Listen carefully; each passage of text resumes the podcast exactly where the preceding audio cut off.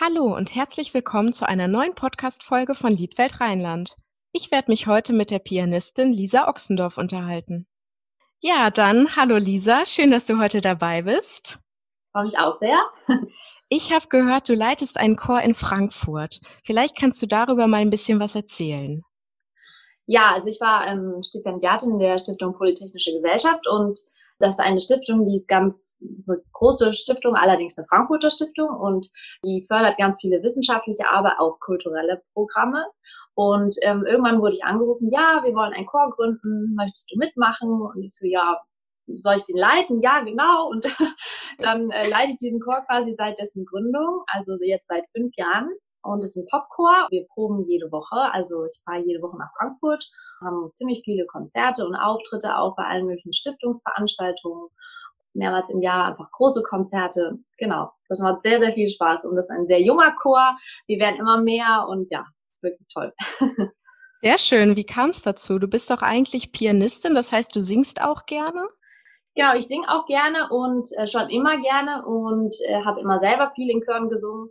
Und ich habe auch Schulmusik vorher studiert, bevor ich äh, Liedgestaltung studiert habe. Und da hat man natürlich auch Chorleitung als Nebenfach und Gesang und Dirigat und so weiter, Ensembleleitung. All diese Fächer, die mir dann geholfen haben, das umzusetzen. Ja, sehr schön. Ich habe gehört, jetzt schwebt dir die Idee vor, einen Liederabend zu veranstalten. Ja, also die äh, Stiftung ist, habe ich ja eben schon gesagt, kulturell sehr engagiert. Die machen auch Projekte in Schulen und haben auch eine eigene Band und so weiter und äh, fördern auch das Opernstudio der Frankfurter Oper. Und da hatte ich die Idee, dass es ja eigentlich toll wäre, diese ganzen ähm, Kontakte zu nutzen, indem man vielleicht verschiedene von diesen Förderungen äh, miteinander verbindet. Also wenn zum Beispiel Stipendiaten mit Menschen, ähm, Sängern aus dem Opernstudio eben zusammen Konzerte geben können oder ähm, andere von diesen Projekten quasi miteinander ähm, so eine Konzertreihe, das wäre so mein Traum, äh, etablieren. Und ähm, genau deswegen hatte ich da gefragt, ob man einen, nicht auch mal einen Liederabend machen könnte. Und das fiel auf sehr fruchtbaren Boden. Die waren alle ganz begeistert, fanden das eine tolle Idee. Und genau, so kam es dann dazu. Hm. Warum gerade ein Liederabend? Also was ist so für dich das Besondere an der Gattung des Kunstliedes? Ja, also Kunstlied ist für mich einfach erstmal wahnsinnig intim durch diese ganz enge Zusammenarbeit zwischen Sängern und Pianisten. Und dann kommt natürlich durch den Text nochmal eine ganz neue Ebene dazu, die man jetzt bei anderen Kammermusikformen nicht hat. Und das finde ich wahnsinnig spannend, weil durch diese Ebene eben die Musik die Möglichkeit hat, den Text zu unterstreichen oder zu untermalen, lautmalerisch werden zu lassen oder eben auch zu ironisieren oder zu karikieren und zu sagen, nee, das ist ganz anders. Das finde ich einfach unglaublich, unglaublich spannend und das möchte ich gerne weitergeben. Ja, wie lange beschäftigst du dich schon mit dem Lied? Im Schulmusikstudium habe ich äh, immer in Gesangsklassen korrepetiert und auch mit Sängern gearbeitet und dann hat irgendwann einer mir gesagt, oh, du musst es weitermachen da wurde mir erst bewusst, dass man das studieren kann. Ich, weil in Frankfurt kann man das nämlich nicht studieren. Und dann bin ich eben zum äh, Liedgestaltungsmaster nach Köln gekommen und das war, da war ich, ähm, das war 2016. Das heißt, du pendelst dann, wenn du ähm, den Chor leitest, immer? Oder? Nach Frankfurt, genau. Und ich mittlerweile studiere ich auch in Salzburg am Mozarteum äh, Postgraduate Lead Duo, also da pendel ich dann auch noch. Was ist das genau für ein Studium da? Es ist ein, es gibt ja auch Konzertexamen in, in Deutschland als Studiengang. In Deutschland ist es allerdings quasi ein Liedgestaltungskonzertexamen, das heißt nur für die Pianisten mit beliebig vielen Sängern. In Salzburg, also ich weiß nicht, das glaube ich nicht ganz vergleichbar, Postgraduate und Konzertexamen, aber so ungefähr ist quasi ein Studium, was nach dem Master anschließt. Und das ist allerdings in einem festen Liedduo. Okay. Genau. Und ähm, dann studiere ich das mit dem Matthias Hoffmann, das ist ein Bassbariton aus der Oper Köln. Genau, und da fahren wir immer zusammen nach Salzburg. Kanntet ihr euch schon vorher, vor dem Studium? Ja, ja, ja, man bereitet sich ja vor und wenn man okay. sich so intensiv auf ein Studium einlässt, muss das ja auch irgendwie gut zusammenpassen. Das heißt, ihr habt so gemeinsam auch ähm, Auftritte als Duo? Ja, mit ihm würde ich auch zum Beispiel, was ich in Frankfurt plane, jetzt als allererstes Einstiegskonzert ist quasi ein Chansonabend, äh, damit man vielleicht ein breiteres Publikum erreicht und ein bisschen mehr humoristische Einlagen auch haben kann. Da wollte ich eben ein Konzert machen mit einer Sängerin und einem Sänger. Damit man so auch so diese große Beziehungskiste quasi aufmachen kann. Ja. Und das so ähnlich äh, habe ich, hatte ich auch meinen Masterabschluss auch mit ihm und einer Sopranistin, daher kenne ich ihn dann auch. Für die Konzertreihe, würdest du denn auch selber auf der Bühne stehen dann? Ja, also das erste Konzert ist jetzt auf jeden Fall ähm, mit mir geplant. Dann muss man natürlich gucken, ähm, dass man das öffnet. Dass das jetzt nicht immer dieselben Personen machen, aber das ist ja auch das Schöne daran, dass es sich dadurch gegenseitig irgendwie befruchtet und man neue Kontakte und so weiter knüpfen kann. Ja, du hast gerade gesagt, eine breitere Masse ansprechen. Warum findest du das so wichtig? Also ich finde, Kunstlied ist ja eine sehr intime Gattung. Ich glaube, dass viele gerade durch die Texte einen weniger direkten oder unmittelbaren Zugang vielleicht finden, weil das natürlich auch oft Sprachen sind, die wir heute nicht mehr sprechen oder lesen. Aber ich finde, die Gefühle, die darin vermittelt werden, sind zeitlos. Die betreffen uns heute ganz genauso wie damals. Und, und gerade dieses Intime, finde ich, macht es für mich jetzt persönlich so unmittelbar und so unglaublich intensiv. Und das finde ich einfach toll und möchte das unbedingt weitergeben, diese Freude. Und ich vermute, dass man einfach mehr Menschen vielleicht auch begeistern kann für diese Gattung im großen Ganzen, wenn man auch ein paar spielerische Elemente mehr mit reinnimmt und ähm, wo, wo die Leute Menschen auch lachen und äh, irgendwie, was man ein bisschen auch schauspielerischer vielleicht spielen kann als Sänger. Genau, weil dann glaube ich schon, dass sie dann sagen, oh, das war toll, da, da gehen wir nochmal hin. Ja, wirklich eine schöne Idee. Wie, wie löst du das mit den Texten? Also bekommen die Leute auch die Texte an die Hand oder ähm, führt ihr das extra so auf, dass man alles versteht? Also im Idealfall finde ich schon, dass man die Texte verstehen sollte, wenn sie gesungen werden. Ähm, Lieder in Fremdsprachen sind, dann würde ich das auf jeden Fall immer übersetzen, damit ja. jeder weiß, worum es geht. Und ich finde es eigentlich auch schön, wenn die äh, Künstler ihre Konzerte moderieren, zumindest einen kleinen Teil, damit man so den roten Faden versteht und weiß, worum es geht. Und dann ist es auch nicht so schlimm, wenn man je nicht jedes Wort genau versteht, weil man das grobe, große Ganze irgendwie im Blick hat. Okay, das heißt, es ist so eine Mischung aus allem, dass man eben auch ein bisschen schauspielerisch zeigt, worum geht es eigentlich und eben dadurch auch diese Stimmung gemeinsam mit der Musik vermittelt, oder? Genau. Also ich möchte jetzt, glaube ich, kein Theaterstück aufführen. So, ja. das meine ich jetzt nicht mit schauspielerisch, sondern einfach, dass es nicht so ein Sänger steht vor dem Flügel und bewegt sich nicht. Das möchte ich gerne vermeiden, sondern dass es einfach ein bisschen lockerer wirkt. Wenn jetzt jemand zu deinen Konzerten kommt, der vorher noch nie was mit klassischer Musik oder Lied irgendwie zu tun hatte, was wäre so dein Wunsch? Was soll der mitnehmen nach Hause? Also idealerweise ähm, berühre ich ihn oder sie emotional, so dass er einfach das Gefühl hatte, wirklich was für sich persönlich erlebt zu haben. Das nimmt man immer mit nach Hause und das bewegt einen und das beschäftigt einen im Nachhinein und das bleibt dann auch lange. Wenn ich jetzt nur, wenn jetzt, keine Ahnung, die Sängerin ein schönes Kleid anhat, dann ist es auch schön, aber der Eindruck ähm, verfliegt schneller, sag ich mal. Ja. Also äh, ich versuche schon, würde schon mh, hm, wollen, dass sie, dass sie das äh, begeistert. Und das, glaube ich, gelingt vor allem über die emotionale Ebene.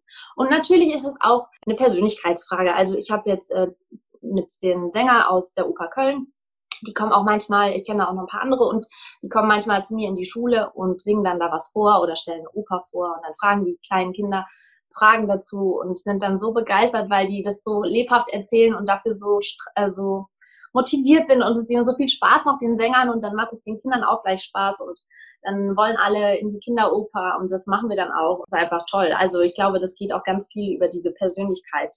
Wenn du sagst emotional, was macht es dann mit dir, wenn du dich auf einen gewissen Zyklus vorbereitest? Ist man dann total auch in dieser Stimmung drin, bisschen gefangen, nimmt die mit in seinen Alltag?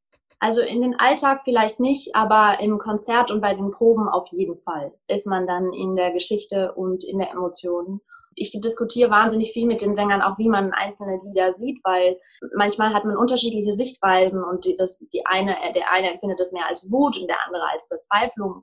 Da muss man sich dann schon einig sein, quasi, wie man, wie man das jetzt gerne vermitteln möchte oder transportieren will. Und das ist viel Arbeit an der eigenen Emotion und wie man das dann ins Spiel legt oder halt in die sängerische Gestaltung und ja, das nimmt einen dann aber sehr mit und verbindet dann unglaublich auch in Konzertsituationen. Also wenn man manchmal nur atmet und genau weiß, der andere fühlt gerade genau das Gleiche, das ist einfach wahnsinnig toll. Meinst du, dass es dir hilft, dass du auch selber singst? Also dass man eben genau weiß, wann mache ich jetzt vielleicht eine Pause oder wie setze ich was Bestimmtes in Szene am Klavier? Auf jeden Fall, ja, das hilft sicher. Also ich merke auch immer, dass ich anders spiele, wenn ich selber mal, wenn ich ohne Sänger übe und dann die Stimme so mit Summe oder so, dann spielt man direkt anders, weil man genau weiß, wie, wie muss ich die Phrase gestalten, bis wohin geht sie, wann muss man atmen, wie kann ich das dann quasi in eine große, große Linie bringen. Ähm, das ist wahnsinnig wichtig, dass der Pianist immer da mitfühlt, mitatmet und dann das auch viel besser dann auf sein Instrument übertragen. Ja. Okay, jetzt hast du gerade schon beschrieben, wie viele Sachen du eigentlich parallel machst. Wie sieht denn so ein normaler Arbeitstag dann bei dir aus?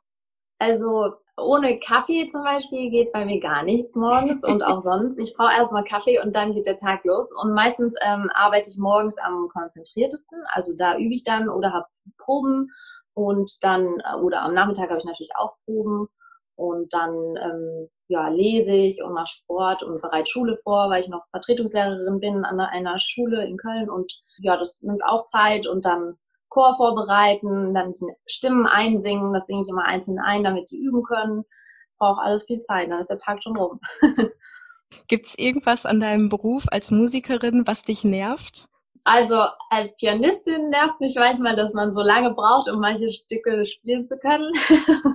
Ja. Aber ich äh, auch sehr viel Freude an der Probenarbeit haben, aber da muss man ja auch erstmal hinkommen.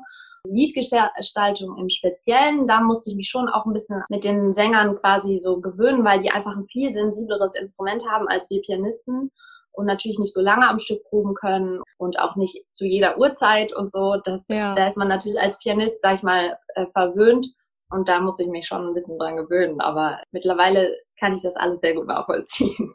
Wie viele Stunden ja. Klavier spielst du so durchschnittlich am Tag? Oh, das ist schwer zu sagen. Also es kommt natürlich darauf an, in welcher Phase man von einem Projekt quasi steckt. Ob das jetzt die Endphase ist, dann ist natürlich eigentlich der ganze Tag Proben und so weiter voll.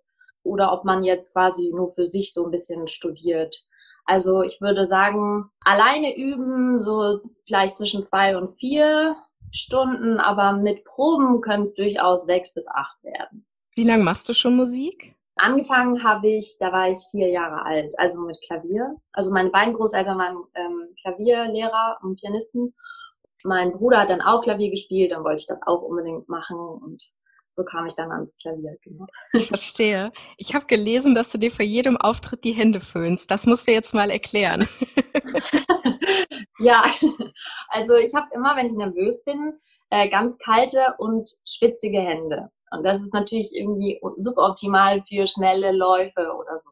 Ja. Und deswegen, wenn es irgendwo einen Föhn gibt, dann ähm, föhne ich die Hände, weil dann werden die warm und trocken. Und dann gehe ich auf die Bühne mit ganz warmen, trockenen Händen und dann ist man nur noch halb so nervös. das heißt, es ist wie so eine Art beruhigende Vorbereitung für dich geworden. Auf jeden Fall. Es ist nur blöd, wenn es kein Föhn in der Nähe ist. okay, das heißt, du nimmst keinen Föhn mit zu den Auftritten. Nein, nein, so weit bin ich noch nicht. Wann war für dich klar, dass du beruflich Musik machen möchtest? Mm, das hat sich eigentlich erst kurz vom, also vom Abitur entschieden, dass ich dann Schulmusik studieren will. Es war relativ kurzfristig und dann, als ich wusste, dass man Liedgestaltung studieren kann, das war dann sehr schnell klar, dass ich das mache. Also eigentlich, seit ich das wusste, dass es das gibt, wollte ich das machen. Alles klar. Wie lange bist du eigentlich schon Mitglied bei der Liedwelt Rheinland? Ich bin jetzt Mitglied seit Juli oder Juni 2019. Okay, vielleicht möchtest du kurz erzählen, warum du Mitglied geworden bist? Ja, also das war kurz vor meinem Masterabschluss und unser Liedgestaltungsprofessor hat uns allen immer sehr ans Herz gelegt, dass wir Mitglied werden, weil es so ein tolles Netzwerk sei. und das habe ich dann auch gemacht. Und genau, ich finde es wirklich unglaublich schön, wie viele Menschen sich da vernetzen und war begeistert davon, wie groß diese Liedliebe eigentlich ist. Ich dachte immer, das, das machen nur ganz wenige und es machen gar nicht wenige. Und es ist total schön zu sehen, dass so viele Projekte stattfinden. Und ja, das finde ich ganz toll. Sehr schön, das freut uns. Ja, genau darum geht's ja auch, dass man irgendwie sieht, man ist nicht irgendwie alleine damit, sondern kann zusammenfinden und sich austauschen und vielleicht mit Blick aufs kommende Jahr dann noch eine schöne Konzertreihe gemeinsam veranstalten. Genau. Super. Also ich danke dir herzlich für das Gespräch und danke würde sagen, auch. bis ganz bald. Bis ganz bald, ja. Weitere Podcast-Folgen, Informationen über unser Netzwerk und unsere Künstler gibt es unter www.liedwelt-rheinland.de.